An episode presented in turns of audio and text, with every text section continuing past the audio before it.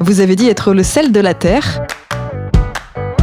En deux endroits, Jésus pose une question à ses disciples, Matthieu 5, verset 13 et Marc 9, verset 50. Si le sel n'est plus salé, avec quoi lui rendra-t-on sa saveur? Et il leur dit, en Matthieu 5, verset 13, Vous êtes le sel de la terre. Le propos est complété au verset suivant, Vous êtes la lumière du monde. Il est évident qu'il ne faut pas entendre ici le mot terre dans le sens de glèbe, car y semer du sel ne serait pas mirifique pour les récoltes. Il semble que l'on puisse comprendre la formule ainsi Vous êtes ce qui donne la vie, l'esprit, le sens de l'absolu et de l'infini.